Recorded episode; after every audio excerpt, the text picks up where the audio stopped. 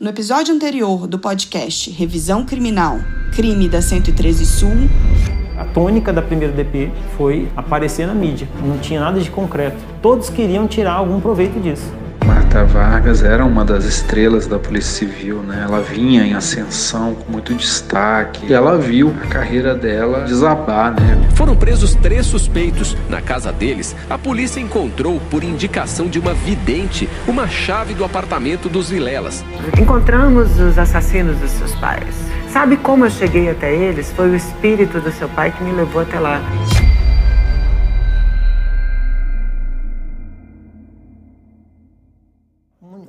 Minha, uma namorada que eu tinha, ela foi sequestrada pela polícia logo que saiu do Este trabalho. é Augusto Vilela, o filho mais novo do casal José Guilherme e Maria Vilela, assassinados no crime conhecido como o caso da 113 Sul. Na polícia especializada, lá ela foi interrogada por sete pessoas que não se identificaram e disseram barbaridades para ela, para ver se ela tinha alguma coisa ruim para dizer sobre mim.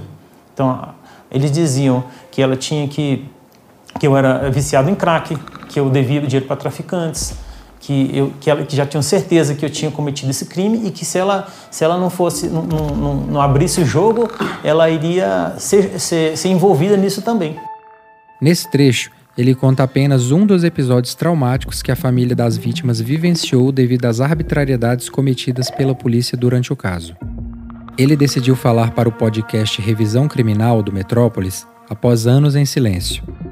Sincero, Augusto diz não morrer de amores pela imprensa, que, na visão dele, comprou sem filtros as versões apresentadas pela polícia e pelo Ministério Público. Durante as apurações, a família do casal foi investigada minuciosamente. Adriana, Augusto e Carolina, filha de Adriana, foram convocados várias e várias vezes para prestar depoimentos. Seus amigos, conhecidos e empregados também. Todos tiveram suas vidas devassadas. A família, ainda em luto, passava a ser suspeita, como Augusto conta. Nós fomos automaticamente colocados como suspeitos. Assim, não, não, não, eram os únicos suspeitos. Assim, a gente pensou que, que isso fosse só uma fase passageira. É, é, e existiam, na, na, primeira DP, tinham várias linhas de investigação, mas a, a, a, nós passávamos quase o tempo todo na, na delegacia, é, depondo é, sobre, sobre nós e sobre outras pessoas que, que, que eventualmente é, tivesse algum conhecimento da família. E acho que isso prejudicou demais é, a, a, família, porque que isso acabou gerando uma suspeita, assim, como se, se, se pudesse dizer que o, o, o, motivo do crime pudesse ser interesse é, financeiro, de herança. Falava com a minha irmã que nós tínhamos que suportar isso, que é desagradável, mas a gente não poderia é, é, se excusar de, de, de prestar depoimento, de auxiliar a polícia, ainda que parecesse que a gente fosse suspeito.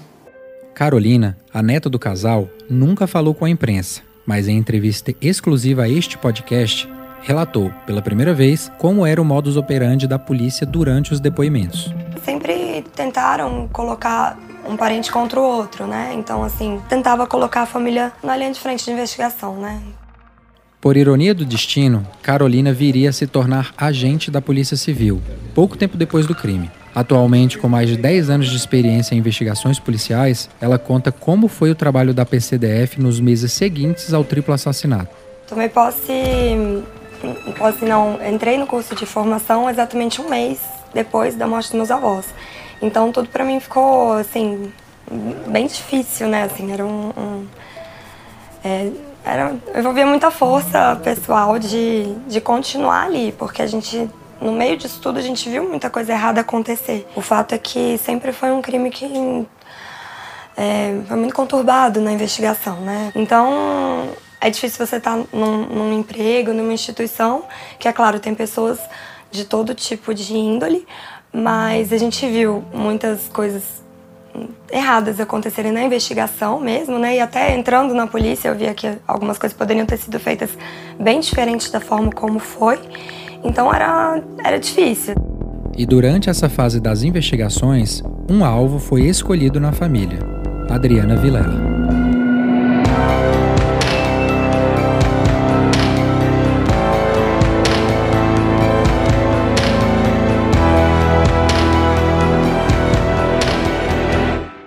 Revisão criminal. Quando o caso ainda era conduzido pela primeira delegada, Marta Vargas, a polícia tinha duas linhas de investigação: latrocínio, que é o roubo seguido de morte, e crime de mandante. Sem uma estratégia precisa, as duas hipóteses eram seguidas pelos agentes, o que levou a imprensa a fazer matérias mostrando que a PCDF não tinha uma linha de apuração definida. Depois do escândalo com a primeira delegada, a Marta Vargas, o caso foi transferido para a Corvida, a Delegacia Especial de Crimes contra a Vida, e a partir daí surge um novo personagem no caso, a delegada Mabel de Faria.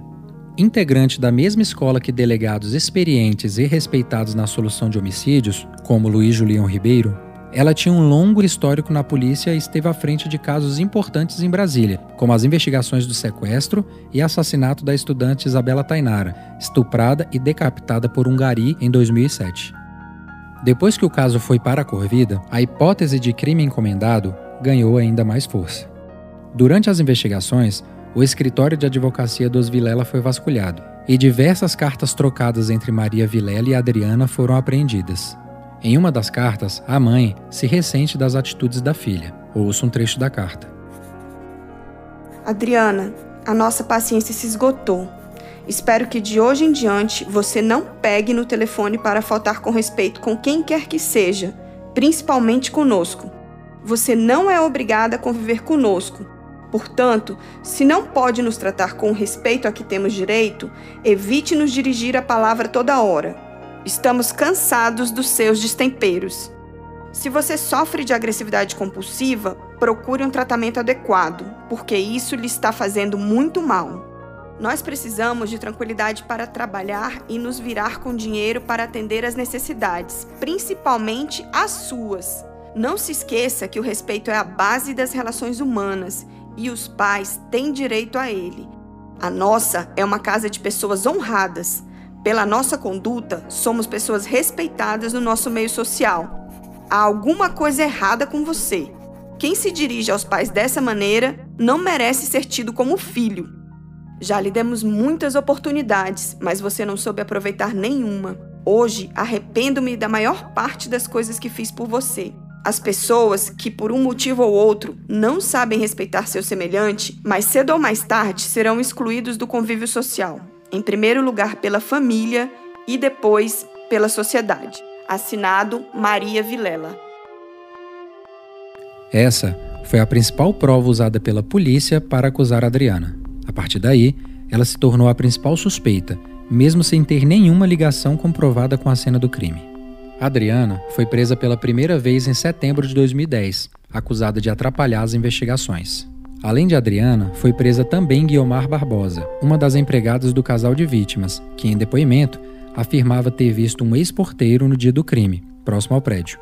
Guiomar era uma senhora de mais de 70 anos e foi detida por ter sido acusada de falso testemunho e de apontar suspeitos considerados inverossímeis pela polícia. Uma semana depois, saiu da cadeia por força de um habeas corpus. Já Adriana ficou três semanas na colmeia, como é chamado o presídio feminino de Brasília, até ganhar o direito de responder pelas acusações em liberdade.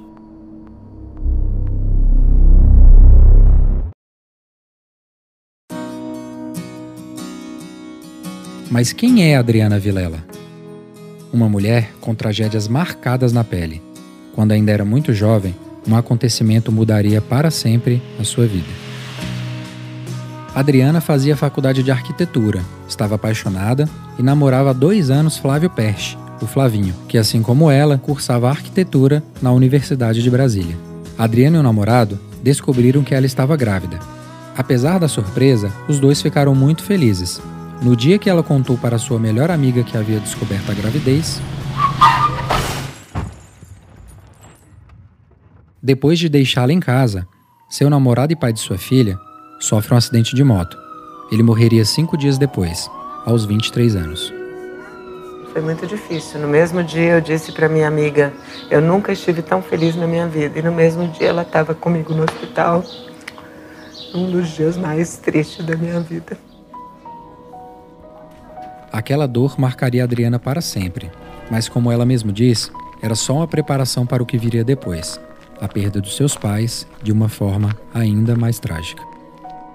E quando os meus pais morreram, me lembro que eu pensei, eu passei a vida aprendendo a perder o Flavinho. Passei a vida aprendendo a perder alguém que eu amava. E aquilo foi só um jardim de infância. Agora eu vou fazer meu doutorado. Com a morte do pai de sua filha, Adriana, aos 19 anos, estava grávida de um mês e sozinha.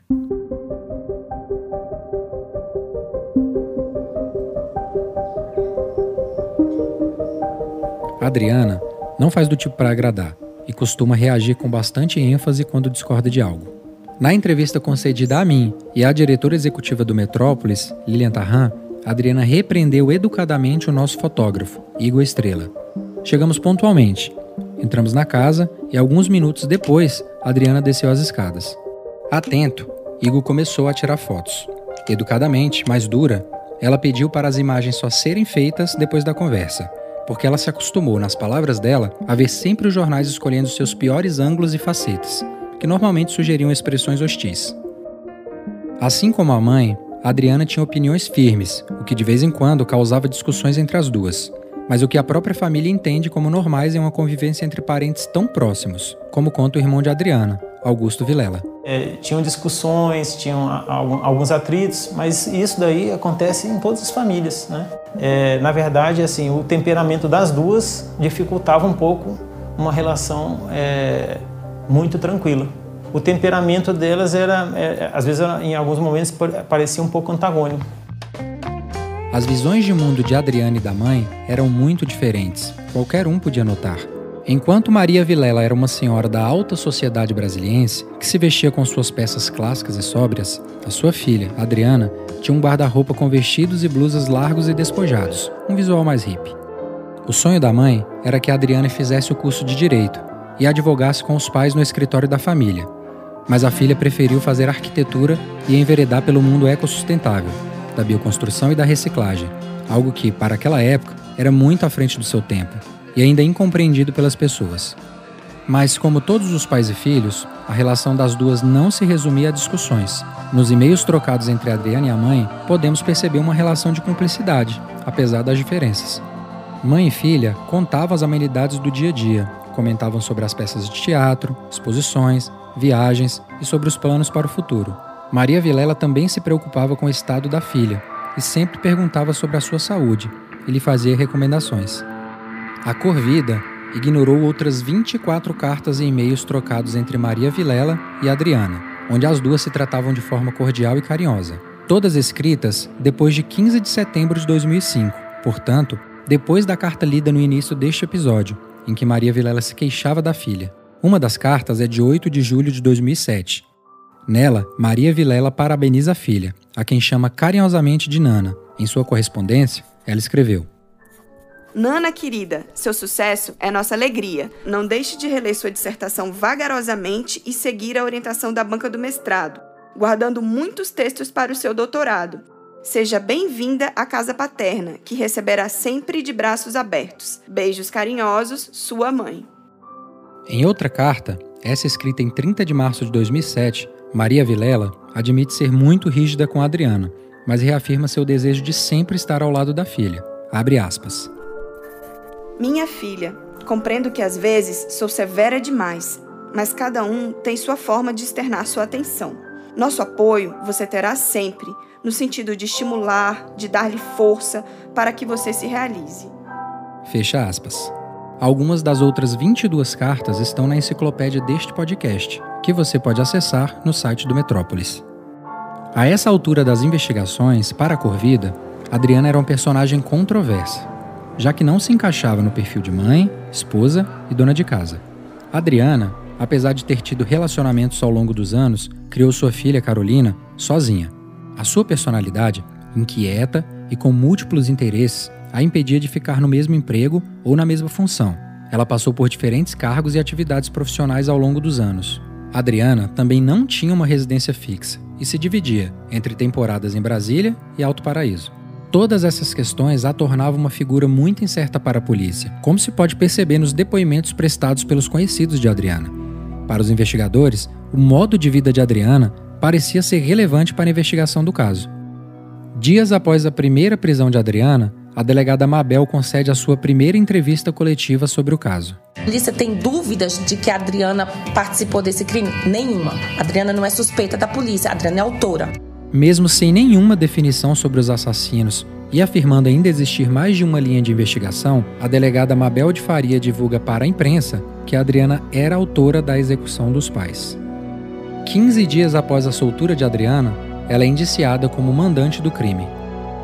Enquanto a delegada Mabel de Faria e sua equipe da Corvida empenhavam seus esforços para ligar Adriana ao crime, a 5 quilômetros dali, na oitava delegacia de polícia, no CIA, um detento revelava as identidades dos verdadeiros assassinos do casal Vilela. Isso é o que vamos contar no próximo episódio do Revisão Criminal. Até lá! Esse podcast é produzido pelo portal Metrópolis. Saulo Araújo é o repórter e narrador do Revisão Criminal. Isabela Almada escreveu o roteiro. Gabriel Foster é responsável pela sonoplastia. Lilian Tarran, Priscila Borges, Otto Vale, Olivia Meirelles e Gui Primola editaram o material. O Metrópolis é um portal de notícias com base no Distrito Federal. A vocação da equipe é apurar reportagens de fôlego que fortaleçam a democracia e o desenvolvimento social. Atualmente, o site é o quarto mais acessado do país e já venceu os principais prêmios nacionais e internacionais de jornalismo. Até o próximo episódio.